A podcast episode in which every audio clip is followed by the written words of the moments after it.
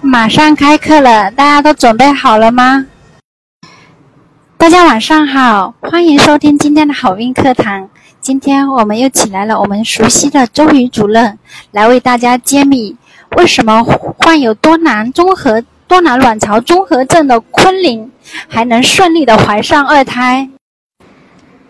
接下来，我们就把时间交给我们亲爱的周宇医生，来为大家开始开启今晚的课堂。大家欢迎。大家好，我是周医生，很高兴呢，又到了每周的周四的我的直播课堂的讲课时间了。今天呢，我跟大家分享一个呃，我们生活中很多女孩子都会有的一个疾病，就叫多囊卵巢综合征。那么，相信呢，大家可能对这个名字也不会陌生。今天呢，呃，我就几个方面的内容呢，来跟大家分享一下有关多囊卵巢综合症的保健的方法以及助孕的方法。首先呢，呃，我先跟大家，呃，分享一下今天讲课的几个方面的内容。呃，首先呢是讲一下啊多囊卵巢综合症的流行病学特点。接下来呢就是它的诊断标准，嗯，有国际上通用的，也有我们国家呃专有的。还有呢就是多囊卵巢综合症的临床表现，以及它对女性的影响。那么我们对多囊卵巢综合症的调整的方法有哪些？以及多囊卵巢综合症的治疗。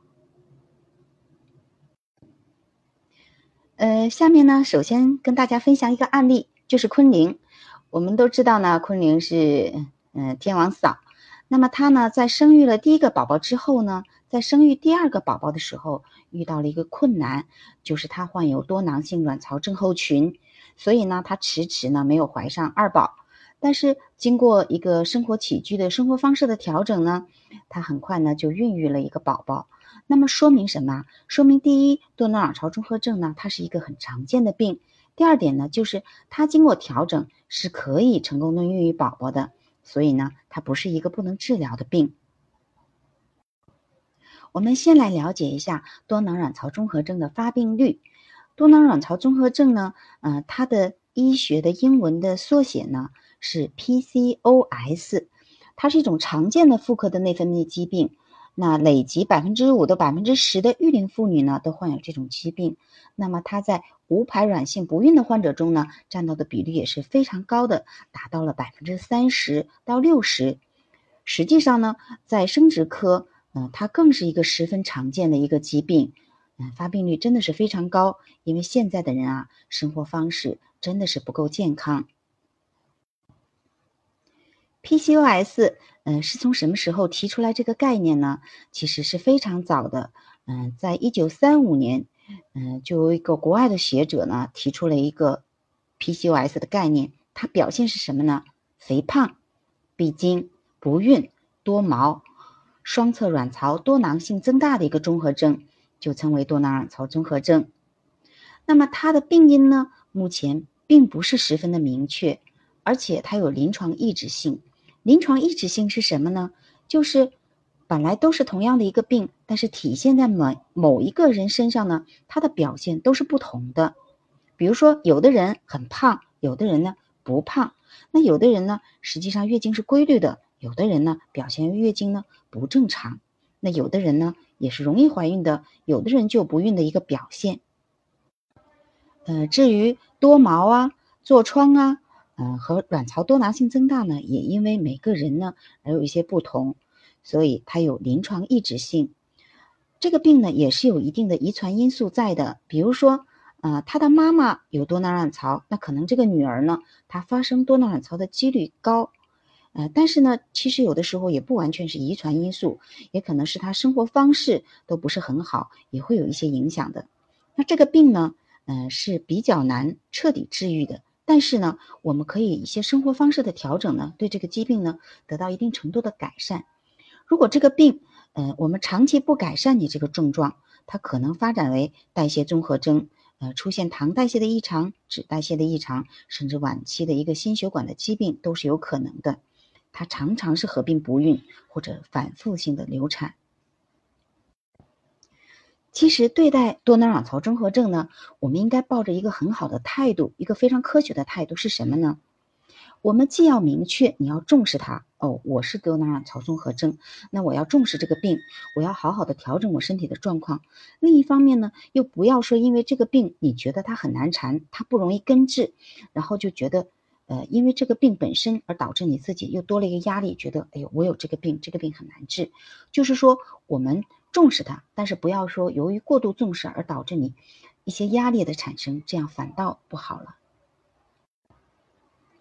嗯，因为它这个综合症呢，它表现为临床的异质性以及实验室检查的一个每个人的个体的多样化，所以呢，它的诊断标准也是嗯隔一段时间呢就更新一次。但是目前呢，国际上比较公认的一个标准是二零零三年的一个鹿特丹的一个诊断标准，它是欧洲人类生殖和胚胎学会与美国生殖医学学会嗯发起的一个鹿特丹会议，然后。呃，进行了一个修订，制定了一个标准。这个标准是什么样呢？呃，特点就是有三大点。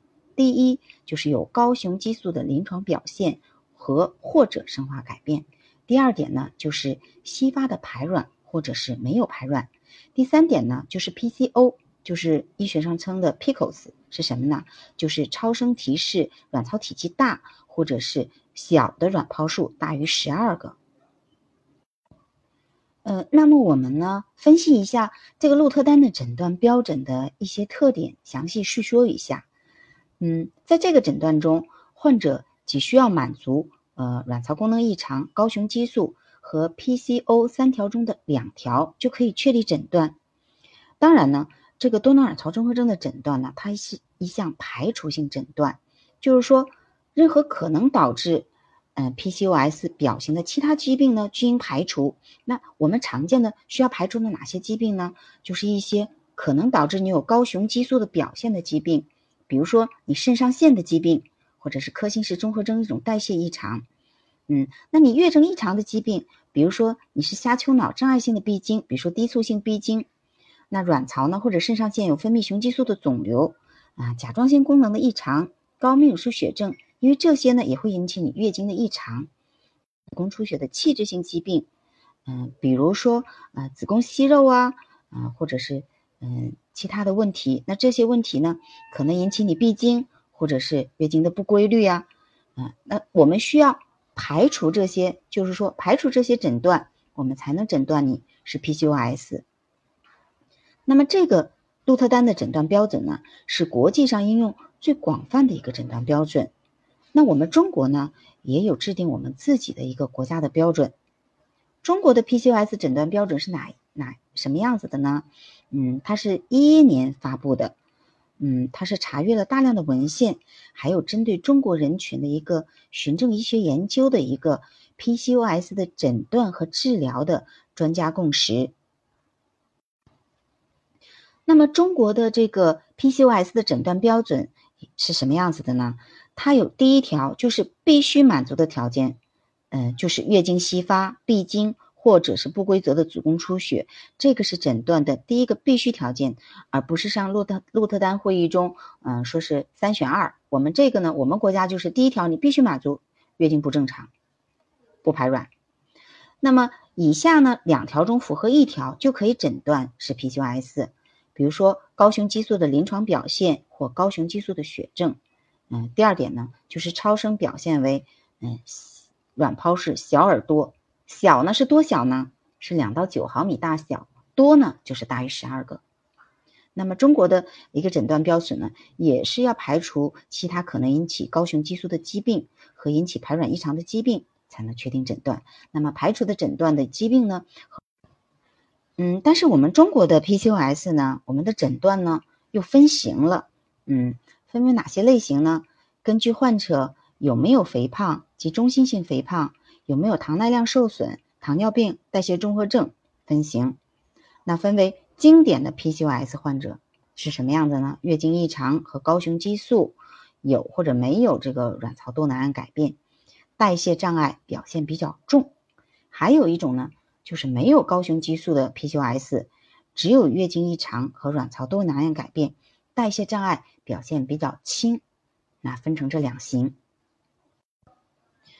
那么可能我们觉得比较晦涩难懂哈，呃，我们怎么看这个人是不是有高雄激素血症和高雄激素表现呢？嗯，第一点，如果这个患者存在明显的一个临床表现，呃，且合并女性男性化，那么你这个抽血的测定呢，不是说是必须的，是什么样的表现呢？比如说，呃，女性她多毛，然后声音比较也男性化，呃，这种呢就是表现为她的一个女性的男性化。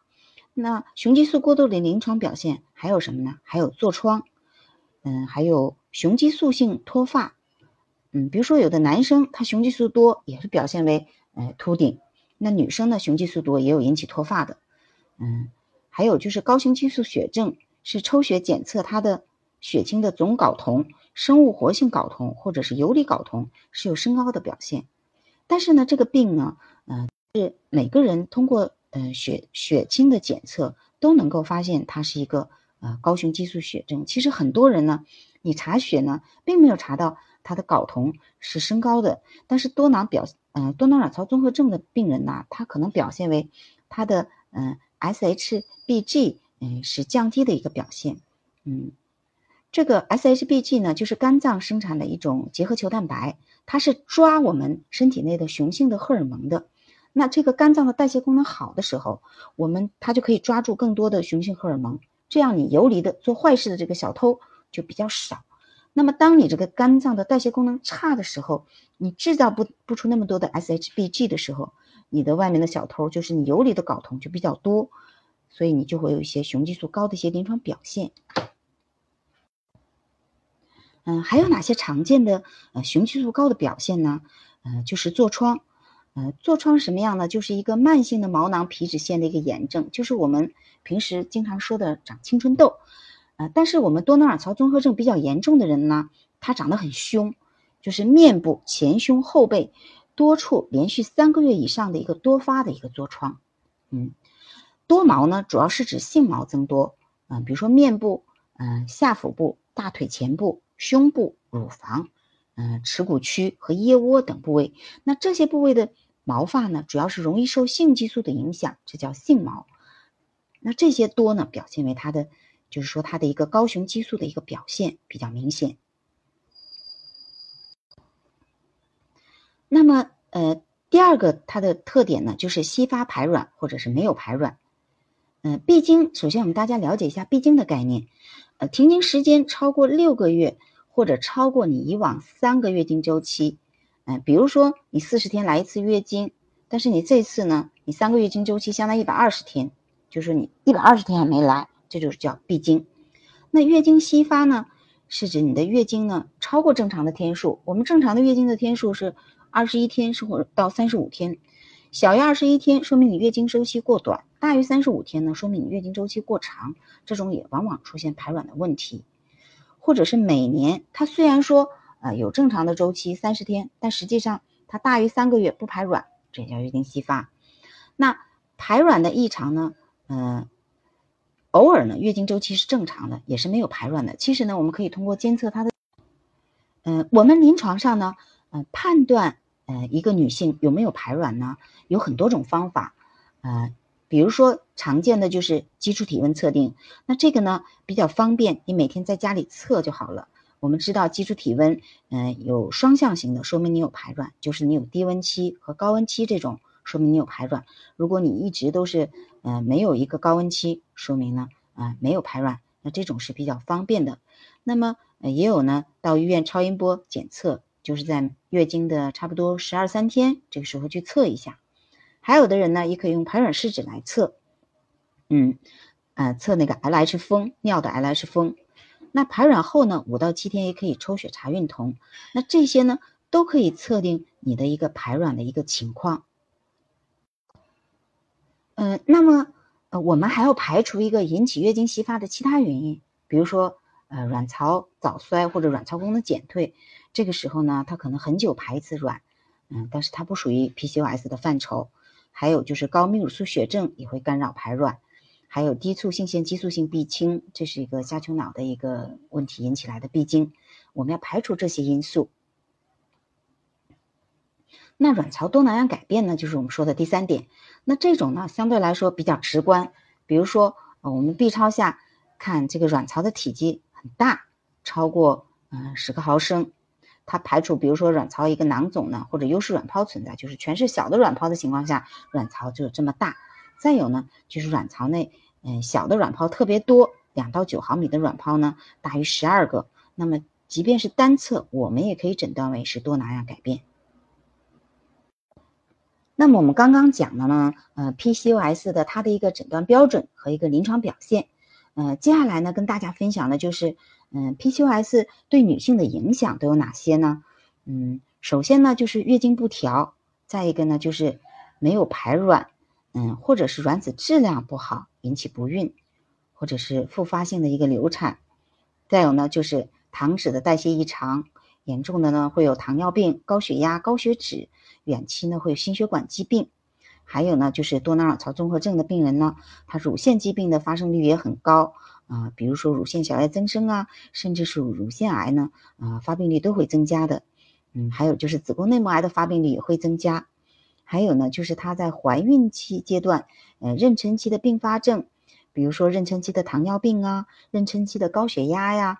呃，甚至妊娠期的一些呃流产呐、早产呐，加，嗯，再有呢，呃，就是呃新生儿的状况呢，由于你呃产科的一个并发症的增加，所以呢也会影响到小宝宝的一个健康的状况，嗯，所以纵观下来，这个 PCOS 呢，呃虽然它不是一个很严重的病，但是呢它对女性的影响呢还是不少的。嗯，刚刚我讲了，嗯，虽然说美国的这个呃鹿特丹会议呢，嗯，没有这个 PCOS 的一个分类，但是我们中国呢制定了自己的一个分类标准，比如说，嗯，你是属于代谢障碍的，还是代谢障碍轻的，肥胖型还是非肥胖型，嗯，你是典型的 PCOS 还是不典型的 PCOS，嗯，还有一个特殊的呢，就是青春期的一个 PCOS，呃，大家要注意。青春期呢，呃，由于你这个呃下丘脑垂体卵巢轴，我们这个呃 HPO 轴就是性腺轴，它还在发育的一个阶段，所以呢，这个时候就是说不是那么稳定，所以这个时候的呃 PCOS 的诊断和治疗是非常需要谨慎的，嗯，就是不要贸然的用药。嗯，提到 PCOS 的分类呢，其实我有我我一些。呃，个人的想法，我就认为其实这个分类，呃，并不是非常非常重要的。呃，其实调整的方式是相同的。为什么呢？因为归根结结底啊，这个 PCOS 它是一个代谢综合症，它是由什么引起来的呢？体脂率过高和肌肉量不足，或者说你睡眠质量非常差，或者说你吃的嗯不是特别健康，或者是你缺乏运动，或者是。你心理上非常紧张状态，比如说你工作压力很大，你很紧张，或者是家庭，呃，夫妻关系啊，或者是婆媳关系啊，这些非常紧张，都会引起你这个 PCOS。所以它归根结底呢，是一个代谢综合症。既然是代谢综合症，它调整的重点的方向就是代谢。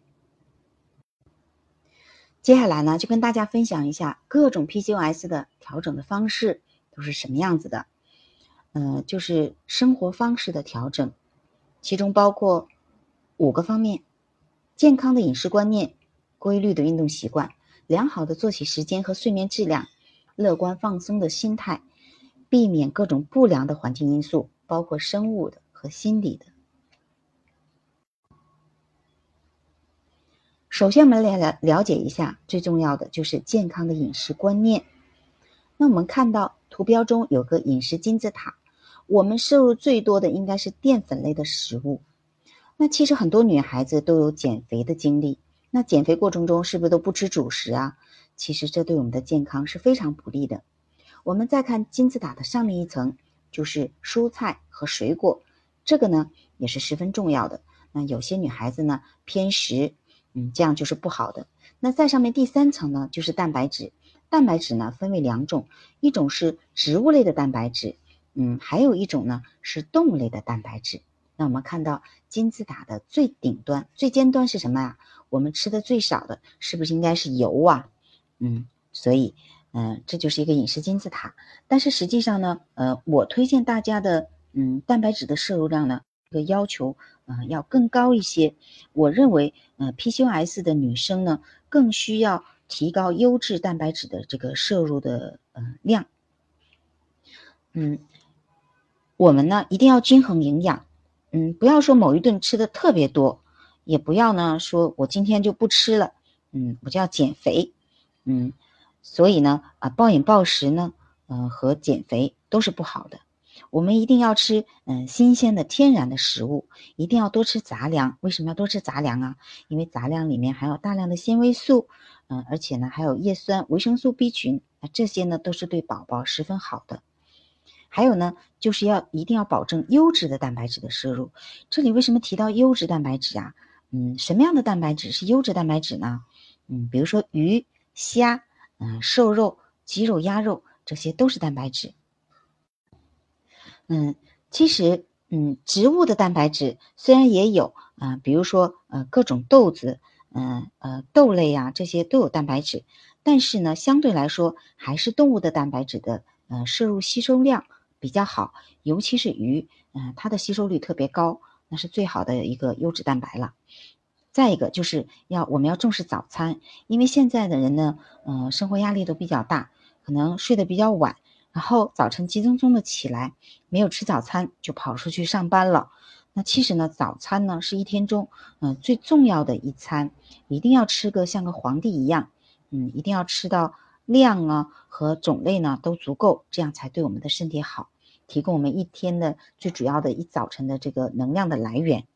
嗯，我们要限制呢是晚餐，晚餐呢嗯不要吃的过多。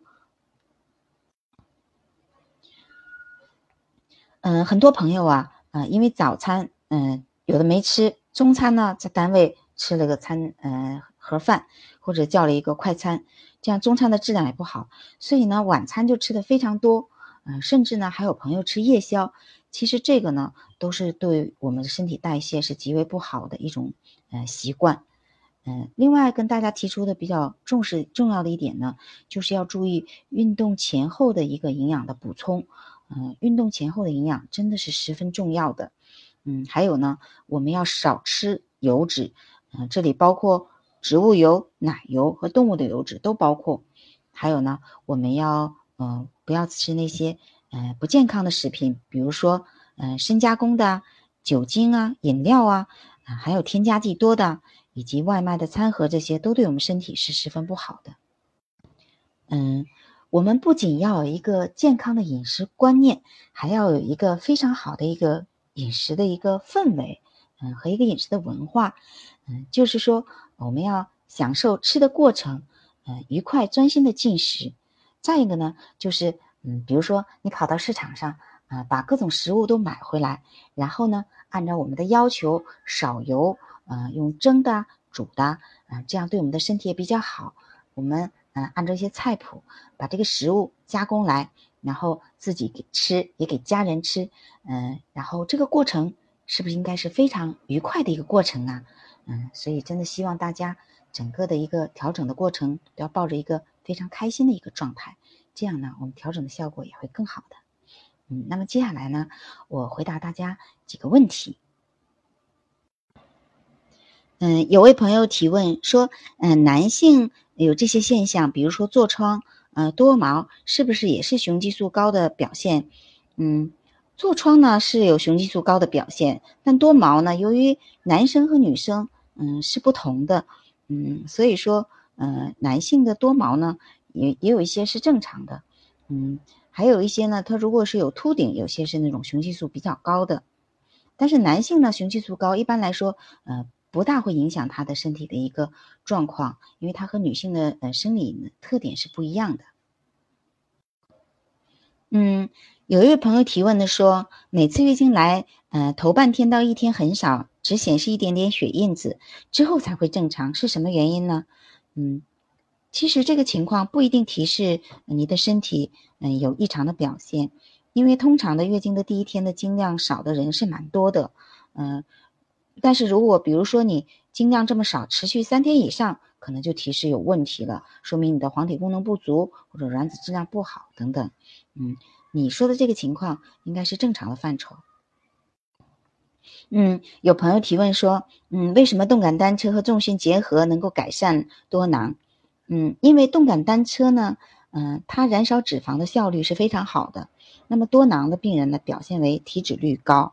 还有一点非常重要的是，动感单车对改善我们的心肺功能是最好的。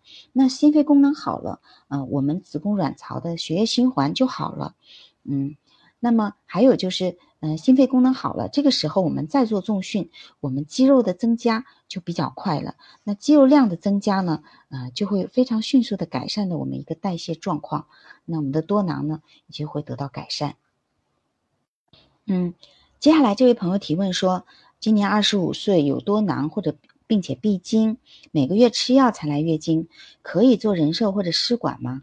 嗯，其实有关这部分治疗的方法呢，嗯，我的课程还没有结束，接下来呢会讲到这部分内容。通常来说，会进行生活方式的调整之后呢，嗯，如果是输卵管通畅的，也没有男科的因素，也没有其他的因素呢，嗯，可以可以考虑促排卵，嗯，自然试孕或者促排卵加人工受精，嗯。如果说存在其他的因素，比如说输卵管的问题或者男科因素啊，或者合并其他问题，那也可以考虑直接的试管。如果是嗯非常难治性的一个排卵障碍呢，也可以考虑直接做试管。嗯，因为每个人的情况嗯都会有不同。那接下来也会跟大家分享这部分内容。嗯，下面回答一位朋友的提问：之前闭经一年两个月，哦，这个闭经时间真的是很久。后来连续吃达英三个月后，呃，停药查心激素六项是各项指标正常的。后来一个月也是准时来月经，请问后续该怎么做啊？嗯，你的这个情况呢，嗯，就是属于比较严重的多囊卵巢，嗯，但是呢，呃，你如果说呃没有说备孕的，呃没有说准备生育的要求的话，那么你就可以在嗯，比如说三四十天不来月经的时候吃黄体酮催经。当然呢，你一定要有生活方式的调整。那如果是你有备孕的需求呢，嗯，那就又不一样了。那接下来的课程呢，我会跟大家分享这部分内容，请你注意听。嗯，有朋友提问，嗯，女人的面部气色是否可以反映出有妇科疾病？嗯，那么，嗯，这个是中医嗯比较擅长的一个范畴，但是从西医学的角度来说，嗯，比如说，嗯。嗯，口唇有点白，然后你查他眼睑呢也有白，就是相对苍白。那考虑呢，是不是他有贫血？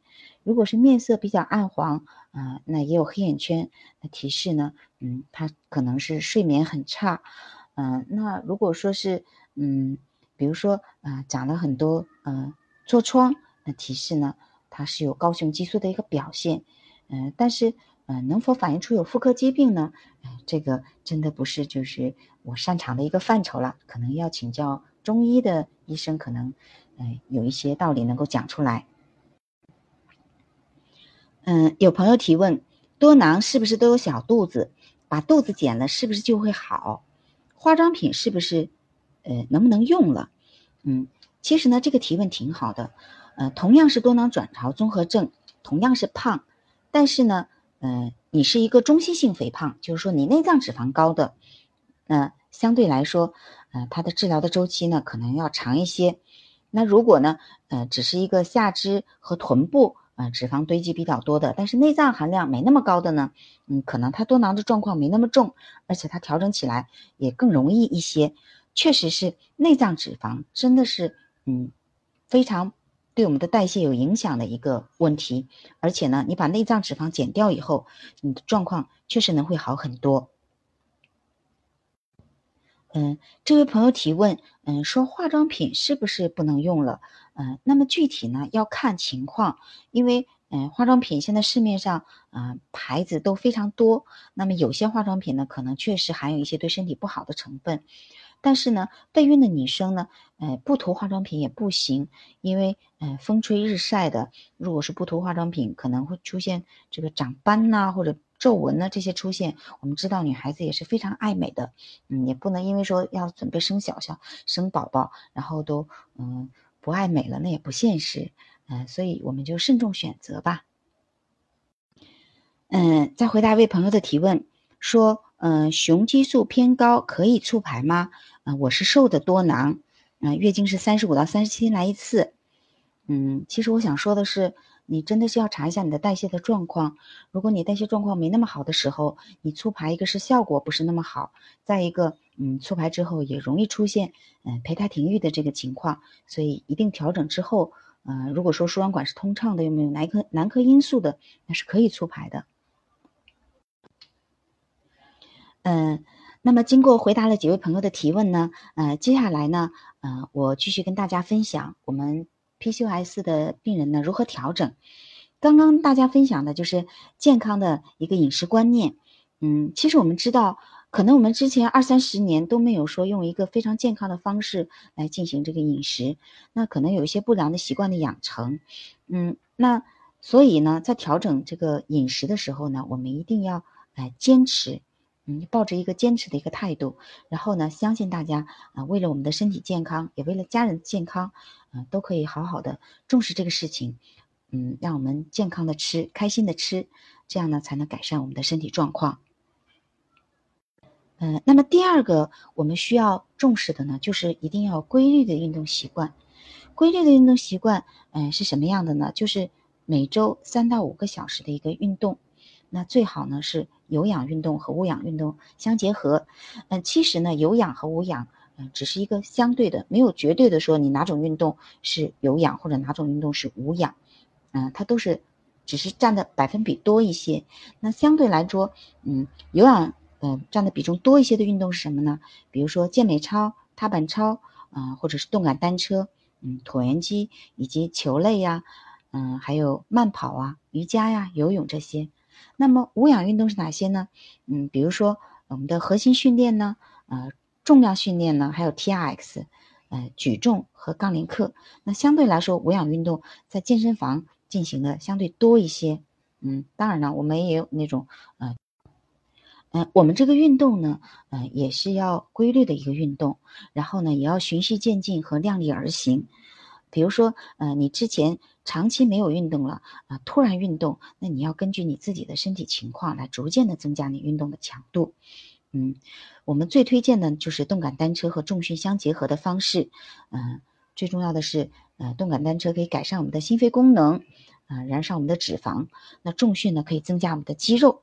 所以这两个呢，是可以，呃，短时间内见效最快的一个方法。嗯。呃，第三个呃比较重要的呢，就是要良好的作息时间和睡眠质量。嗯，那么每天嗯二十三点之前入睡，早晨呢六点到七点是自然醒来的一个状态。嗯，我们入睡呢比较快，嗯，就是入睡快是什么概念？就是你躺到床上，嗯，半个小时之内就睡着了。啊，当然十分钟睡着就更好了。啊，那么如果你躺了一个小时翻来覆去睡不着，说明你有入睡困难。那这种呢，往往你睡眠质量相对来说是差的。嗯，然后我们的睡眠要比较有深度，嗯，呼吸深长，不易惊醒。比如说有下雨呀，或者是有人走进来呀，嗯，就是有人上卫生间或者来回起夜，也会把你惊醒啊。嗯，你自己呢也要比较少起夜，没有这个被噩梦惊醒的情况。呃，你可以做梦，但是呢，你醒来以后很快就忘记你昨天做的什么梦了。嗯，早晨醒来以后精神非常好，然后白天呢神清脑爽，工作效率高，不疲倦。嗯，还有就是午睡时间呢不要过长，最好就是三十分钟左右就可以了。嗯，还有呢，就是我们一定要非常健康的一个心理状态。嗯，我们其实呃现在呢工作压力都比较大，呃是至于不孕的病人呢，他的心理压力就更加的大了。那我们只能就是尽量的调节自己的一个心理状态。嗯，像 PCOS 合并不孕病人，我们怎么做心理调整呢？呃，我们一定要有一个。安全感就是我们要肯定自己的受孕能力，相信自己是可以生育宝宝的，不要总是质疑，总觉得哎呀我根本就怀不上，那这样的心态是非常不好的，给自己过大的一个心理压力，反而会让你的状况越来越差。我们要评估自己的身体状况，比如说你的代谢的状况，你的血糖、胰岛素的状况，你的基础体温，你的排卵的状况，嗯，然后看呢你是不是越来越来越有进步了。嗯，包括呢，呃，你经过到医院来评估你的身体状况之后，你了解你身体处于一个什么水平之后，你制定了一个目标，呃，然后你就明确了方向，那你就好好吃，好好运动，好好睡觉就好了，剩下的事情它自然会越来越好的。所以呢，我们不要总是纠结于，哎呀，我怎么这么差？这样真的是，呃，没有什么用处的。嗯，我们有一个方向啊，有一个调整的方向，那我们就按照这个方向努力了。就像，嗯，你要参加高考，那么你有几门课程，语文、数学、英语，呃呃，物理、化学，比如说你是理科，你要学这些课程，嗯，那你怎么学？怎么学才更有进步？那你制定一个方向，好好努力就好了。至于最后的考试到底考了多少分，也许也许是有运气的成分在，在更多的是你确实努力了多少。尤其是对于多囊卵巢综合症的病人更是这样。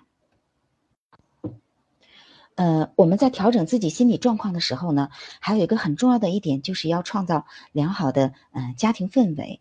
嗯，因为在一个家庭中，如果夫妻关系紧张，呃，婆媳关系紧张，或者是你和孩子的关系紧张，嗯，或者是延伸到工作中，啊，你和领导或者同事的关系紧张，嗯，都会影响到你的内分泌状况。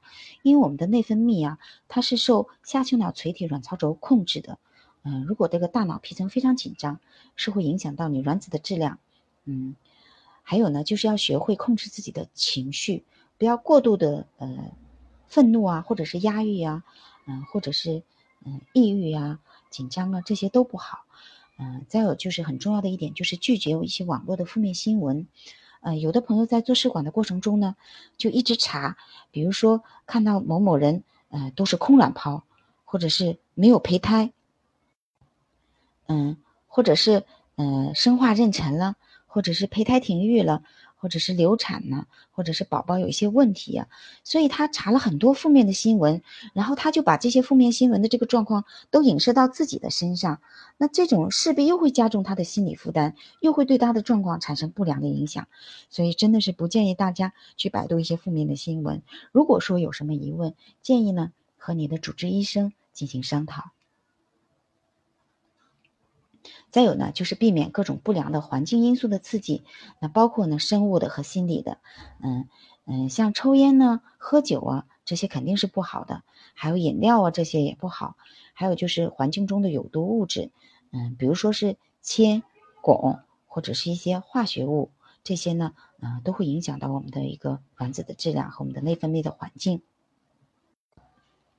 嗯，还有我非常想和大家分享的就是，现在的人工作压力真的是非常大，尤其是很多优秀的一些呃白领的一些女性，确实呢，他们在职场上真是表现的非常优秀，甚至比很多男性还优秀。但是呢，嗯，他可能付出了也非常多，所以呢，嗯，他的也会影响到他的一些生育方面的一些。呃，状况。那么，当你出现一些卵巢的一些内分泌的问题，或者是一些嗯生育方面的困难的时候，有的时候真的是要权衡一下，你的工作是不是要稍微放一放，缓一缓。嗯，是不是我们在这个三十五岁之前把这个生宝宝这个事情搞定了，嗯，然后我们再去好好的发展我们的事业。就是说，有的时候，嗯，真的是要权衡一下。嗯，接下来呢，我跟大家分享的就是 PCOS 的治疗。我们的治疗呢，就是要因地制宜。因地制宜什么概念呢？因为每个病人他 PCOS，但是他的表现却不同，他的嗯状况，他的要求也不同，所以呢，嗯，要根据每个人的情况制定他的治疗方法。当然了，所有的 PCOS 的病人呢，都首先要进行生活方式的调整，就是刚刚我所跟大家分享的。饮食、嗯，运动、嗯，睡眠、心理以及工作压力以及环境因素这些这些方式的调整是最最重要的。再一个呢，就根据不同的年龄和不同的需求而制定不同的治疗方案。我们要看重的是患者的主诉和他治疗的需求以及他代谢的改变。那么他的治疗，比如说这个病人他没有生育的要求。嗯，这个病人，比如说他没有生育方面的要求，嗯，那只需要调整月经，嗯，抗雄激素和维持代谢就好了。那么保护子宫内膜呢，我们可以预防内膜癌，嗯，再一个呢，就是缓解它多毛啊、痤疮啊这些雄激素高的表现。嗯，预防心脑血管的疾病。如果是有生育要求的呢，我们在改善代谢的基础上呢，嗯，可以促排卵。那么，呃，如果是胰岛素抵抗比较严重和代谢异常的呢，我们一定要预防它的维生期并发症和胎源性的疾病，也要预防它的心脑血管疾病。呃，那么胰岛素的增敏剂呢，就是二甲双胍，它可以改善你的代谢状况。嗯，当然呢，这些都是在生活方式的调整的基础之上的，因为其实大部分的病人，嗯，在生活方式的调整的基础上呢，嗯，他的代谢状况都会得到好转。嗯，比如说没有生育要求的病人，嗯，他是月经紊乱的呢，我们可以周期性的用孕激素治疗，或者是口服低剂量的一个避孕药。嗯，周期性的孕激素呢，我们可以用黄体酮胶囊，也可以服用地区孕酮。如果是避孕药呢，嗯，可以有妈富隆、达英三五或者是罗内酯，那这些呢，啊，都是可以的。当然呢，也会根据病人的状况呢，嗯，稍微调整一下，这个呢要因人而异。那么，如果是有生育要求呢，嗯，首先呢，我们要排除他身体的其他问题和有没有其他的不孕因素。嗯，比如说输卵管，嗯，男科因素，或者有没有腺肌症、免疫性不孕，有没有巧囊等等。嗯，那么我们一定要改善他的代谢状况。代谢状况包括哪些呢？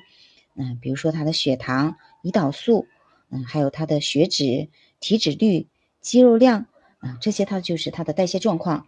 当我们检查它的代谢状况，嗯，得到改善之后呢？我们再促排卵，那么我们口服的促排卵药物呢？常见的有，嗯，氯米芬或者是来曲唑，嗯，或者是我们也可以小剂量的针剂呢促排卵，这个效果呢也是可以的。嗯，我个人的建议呢是希望促排卵后，嗯，小剂量的保胎药物治疗，嗯，因为 PCOS 病人促排卵之后，嗯容易容易出现。嗯，胚胎停育的情况，那么其中呢，有一部分是因为黄体功能不足引起来的，所以呢，还是建议用一些小量的一个保胎的药物。嗯，另外呢，嗯，我不建议单纯的手术治疗，为什么？嗯，就是在九十年代的时候，嗯，有很多这个多囊卵巢综合症的人呢，有一个手术的方法，嗯，就是在腹腔镜下的一个呃卵巢打孔术，那。其中呢，有些人是有效果，嗯，但是有一部分人呢，在打孔术后呢，出现了卵巢功能的一个下降的表现，还有的呢，有手术以后出现一个黏连的一个情况，所以呢，嗯，真的不建议就是，呃，因为多囊卵巢综合症而进行腹腔镜的手术治疗，嗯，除非是比如说他有其他的疾病，那么你顺带的，嗯，打孔治疗，嗯，但是其实，嗯。现在真的比较少的医生来做这个手术了，因为他有一些后续的一些问题，嗯，没有得到解决。嗯，那么当嗯我们门诊嗯促排卵，然后呃一两个周期病人还没有怀孕的时候呢，这个时候我们也可以考虑嗯建议他做人授或者试管。嗯，比如说，嗯，输卵管通畅有没有其他因素的？那么做一下人授也是可以增加她怀孕的几率的。嗯，那么当然，如果是嗯人授还是不行，没有怀孕的病人呢，或者是难治性的排卵障碍非常严重的多囊卵巢的病人呢，我们也可以考虑做试管来帮助她怀孕。嗯，刚刚呢，我跟大家嗯分享的内容嗯基本都分享完了。嗯，下面呢跟大家分享嗯三个案例。第一个例子呢，嗯，就是一个二十二岁的一个在校的学生，他身高一米六二，体重四十五公斤，嗯，我们你是不是发现他这个体重有点过轻了？嗯，他的 BMI 也是不达标的。那这个孩子呢，他学业压力比较大，经常熬夜来学习，然后呢，他每天叫外卖，嗯，不吃早餐，也很少运动。那说明什么呀？他的生活方式是不够健康的。其实呢，这种不健康的生活方式在现在的学生中呢也是非常普通的。嗯，他呢也有月经不规律的表现，嗯，周期是四十到六十天不等。那月经推迟的时候人很烦躁，嗯，有少许的一个痤疮的表现，就是一个雄激素高的一个表现。嗯，那么他来医院检查呢，嗯，他的 MH 嗯十二点八七。嗯，这是一个相对比较高的一个状态。她月经期的一个基础的性激素的水平啊，嗯，FSH 四点五六，LH 十二，嗯，E two 呢四十五，睾酮零点七八，这是一个什么样的激素表现呢？就是说他的 LH 比较高啊。那么多囊的病人，呃，有一部分人呢会表现为 LH 高。其实这个 LH 高也从一个侧面表现了他的一个雄激素高的一个状况。嗯，那么他的胰图水平呢相对是偏低的。嗯，他们睾酮呢是相对偏高的一个状态。那这个女孩子呢，她没有生育的要求。那对于这样的一个呃病人呢，我们的调整就是生活方式调整，告诉她好好呃吃饭呢，不要经常吃外卖呀，或者不吃早餐呐，嗯，要增加的运动量啊。嗯，由于她呃不来月经的时候人就很烦躁，所以呢，我们给她呢月经后期呢，就是当月经比如说三十天没来的时候，我们就可以用黄体酮催经。那这样呢，啊，她大部分病人呢是可以按时就催完经以后停药几天就可以来月经了，我们就可以缓解她的症状。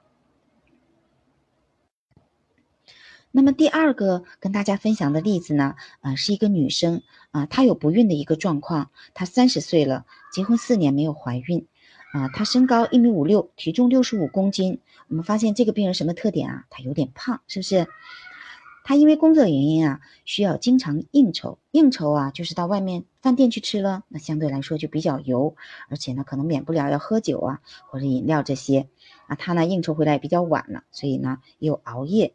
那么他这一年呢，体重迅速增加了十五斤，说明什么？他短时期内增加体重非常多。那他呢，增加的主要就是脂肪。她的月经呢是规律的，但是这一年来她的月经量会越来越少了。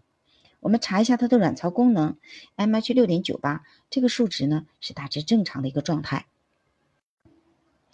我们看一下她的月经期的基础的性激素的水平，FSH 六点五六，LH 七点一，是不是这 LH 比 FSH 还是稍微高那么一点点啊？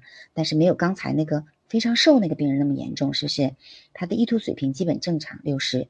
他的睾酮呢，零点四五，也属于基本正常的一个范畴。那么他的双管检查呢和南方精液呢是正常的。那对于这样一个不孕的病人呢，我们首先呢是要检查他的代谢，看他的血糖、胰岛素、甲状腺功能、基础体温，嗯，这些呢是不是 OK 的？那么进行生活方式的调整。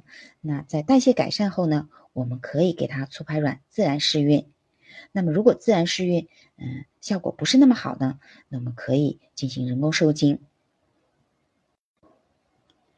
嗯，接下来呢，跟大家分享，嗯，最后一个案例。这个女生呢，她三十二岁，但是她不孕的时间比较长，有六年了。啊，我们看她的身高一米六，体重五十六，是基本居中的一个水平。嗯，他的饮食睡眠呢也是规律的，但是这个病人的特点呢是呢他缺乏运动，还有一个很重要的就是他因为多年不孕呢，所以家庭关系比较紧张，嗯，服用中药治疗有一年了，嗯，也有用一些促排卵药，但是效果呢并不是很好，他也没有怀上，他的月经呢，嗯，是大致是规律的，嗯，但是这个病人呢有一个痛经的表现。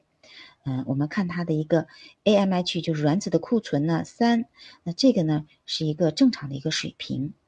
它月经期基础的性激素水平呢，嗯，也是大致正常的一个状况。那他来医院检查，我们看他的 B 超呢，提示他有子宫腺肌症。嗯，精液是正常的。这个子宫腺肌症呢，说明它有一个宫寒的表现。其实我们一部分多囊卵巢综合症的人呢，为什么他又有宫寒的表现呢？因为他缺乏运动，血液循环不是那么好，所以呢，嗯，他会容易有一些宫寒的表现。再加上有的人有吃一些中药的促排卵的一些治疗啊，他这样反复的一个高雌激素的一个刺激啊，反而容易嗯诱发他子宫腺肌症。那这样这个病人来了呢？嗯，我们首先是给他检查代谢，然后呢进行生活方式的调整。当代谢改善以后呢，嗯，进行试管婴儿住院。为什么？因为他呃不孕时间比较久，嗯，然后呢他有促排卵的一个经历，再加上呢他有子宫腺肌症，所以呢相对来说做试管对他来说，嗯是成功率比较方的一个比较高的一个住院方法。嗯，那么今天的课程呢，嗯就。分享到这里，接下来呢，呃，我回答大家一些问题，欢迎大家提问。嗯，下面回答几位朋友的提问。嗯，有位朋友提问说，是不是男生少用护肤品啊？嗯，我看了一篇报道，说是这样吗？嗯，其实护肤品的话，真的是要看它的呃呃配方。嗯，如果说它的配方来说没有什么有害的物质，那么是可以使用的。但是如果它的配方中含有一些，嗯，比如说皂碱呐、酒精啊、矿物油啊、荧光剂、膨化物这些，那么可能一方面致癌，呃，另一方面呢也可能影响到啊宝宝，那我们就是不能用的。嗯，需要注意的是，嗯，像备孕的，像染头发、烫头发、涂指甲这些肯定是不行的。嗯，有位朋友提问，为什么在备孕前需要检测 TSH 值？这能说明什么？嗯，其实，在备孕前，嗯，是需要检测这个甲状腺的功能的。嗯，这个甲状腺的功能低下的人呢，往往提示提示他的代谢比较差。嗯，我们需要改善他的状况。很多病人经过运动以后可以得到改善。如果运动以后还没有得到改善的，也可以服用甲状腺素片。嗯，这样的话呢。一方面可以提高卵子的质量，另一方面可以减少流产发生的几率。嗯，有位朋友提问说，呃，宫颈筛查检查出来重度炎症，没有怀孕过，也没有做过人流，为什么会这么严重？嗯，我也是多囊。嗯，这位朋友，嗯，其实，呃，宫颈有炎症的女生真的很多，嗯，然后也很少因为有宫颈炎症而引起不孕的，嗯，真的是太少了。嗯，那么你多囊可能是引起你不孕的一个原因。我不知道你是不是有做过其他方面的检查，比如说输卵管呐，或者是男生的精子啊这些检查。嗯，如果是有不孕的问题，要尽早做全面的检查，这样才比较好。嗯，根据你的情况制定比较好的一个方案。嗯，有位朋友提问说，女儿十六岁，是多囊卵巢综合征。嗯，该怎么治疗？吃二甲双胍，每天一片，仍然很胖，闭经。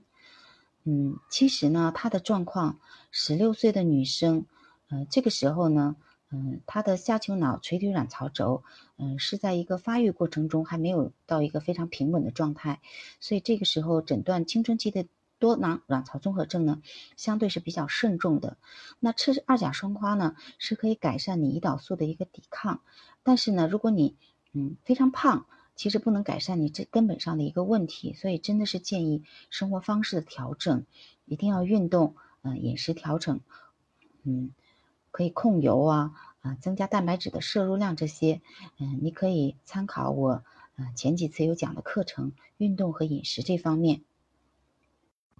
呃，另外呢，我想说的一点是，嗯，如果是，嗯，吃二甲双胍，其实应该是。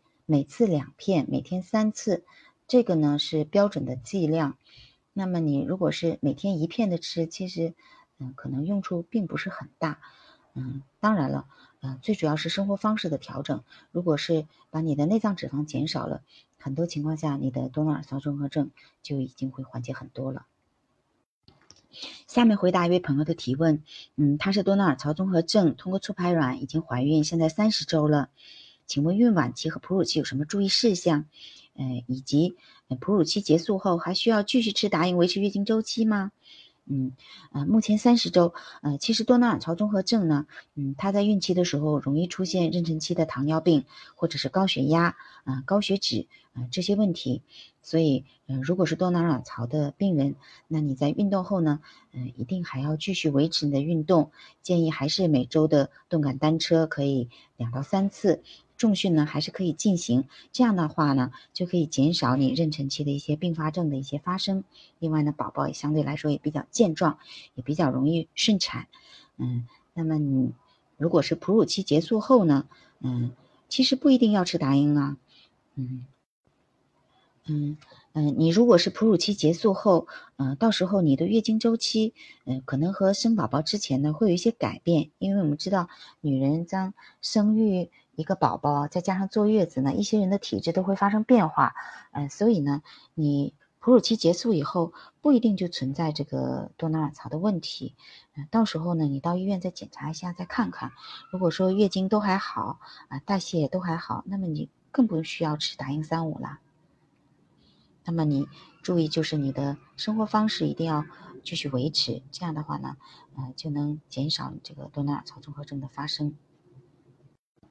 嗯，还有一位朋友说问瑜伽可不可以？嗯，其实呢，瑜伽，呃，它主要是心理方面的一个调节能力比较好。嗯，因为它对心肺的改善和肌肉量的增加呢，可能是需要一个，嗯。长期的过程，尤其对心肺改善来说没有什么用处，呃，但是对增加肌肉量可能你要做的很久才有一定的效果。但是对心理方面的压力的缓解呢是有帮助的，也可以做。今天的直播课堂呢，到这里就结束了。那欢迎大家呢，也加入我们周医生的这个备孕交流群，一起来分享这个备孕的点滴。下周四呢，我们一起在这个接好运课堂继续与大家不见不散。